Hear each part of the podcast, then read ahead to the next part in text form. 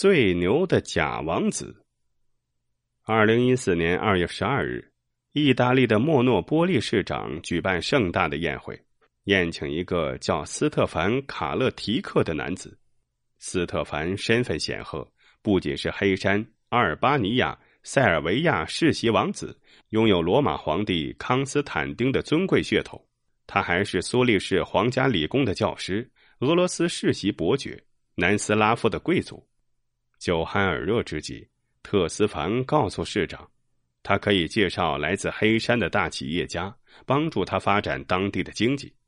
市长听后高兴坏了，不仅郑重无比的为他佩戴上了象征意大利共和国的三色绶带，甚至还把合照放到了市政府的网站上。然而，没有人知道的是，这个身份显赫的斯特凡却是一个道貌岸然的大骗子。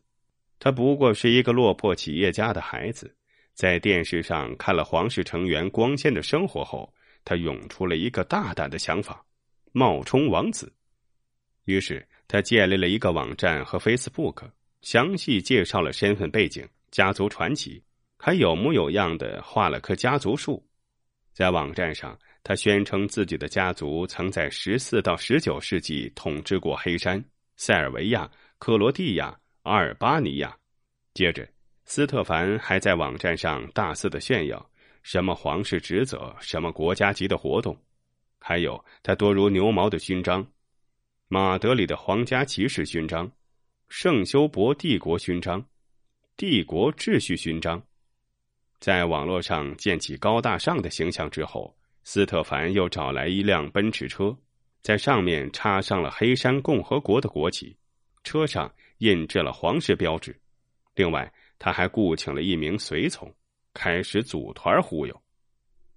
首先，斯特凡把目标选择在了各地区的主教，他世袭王子的身份发挥了作用，他一路畅通无阻，完全没有人怀疑，一路直达梵蒂冈。在大主教举办的晚宴上，斯特凡拿出之前和各地区主教的合影，谈笑风生。当天晚上，斯特凡把自己和大主教的合影发布在了网站以及 Facebook 上。搞定了大主教之后，斯特凡把目标选择在了欧洲的贵族圈他和丹麦及希腊公主同坐，谈笑风生；和摩洛哥王子还有卡塔尔王子相约一起参加游艇派对。颇为搞笑的是，这些公主和王子们无一幸免的成为了斯特凡的宣传工具。不费吹灰之力，斯特凡在上流社会赚足了曝光率。闯荡完王室，斯特凡开始进军体坛和娱乐圈了。首先进入他视线的是著名的网球明星诺瓦克·德约科维奇。在一次诺瓦克获得冠军后，斯特凡游说组委会让他担任颁奖嘉宾。两人混熟之后，斯特凡还邀请诺瓦克参加聚会。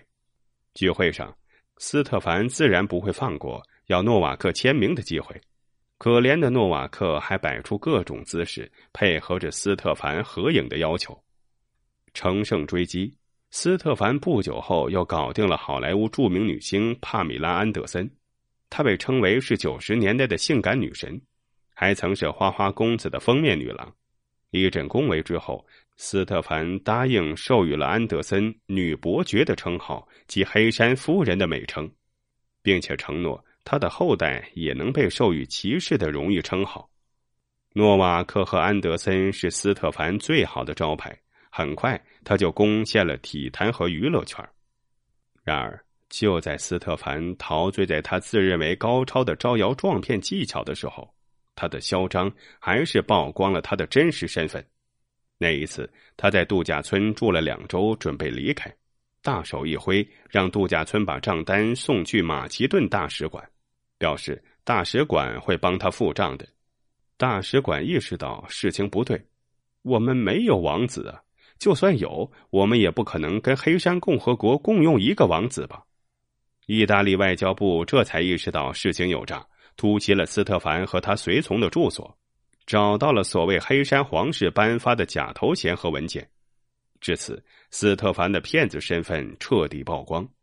除了行骗之外，他还面临着多项指控。然而，斯特凡像谜一样的传奇并没有因此结束。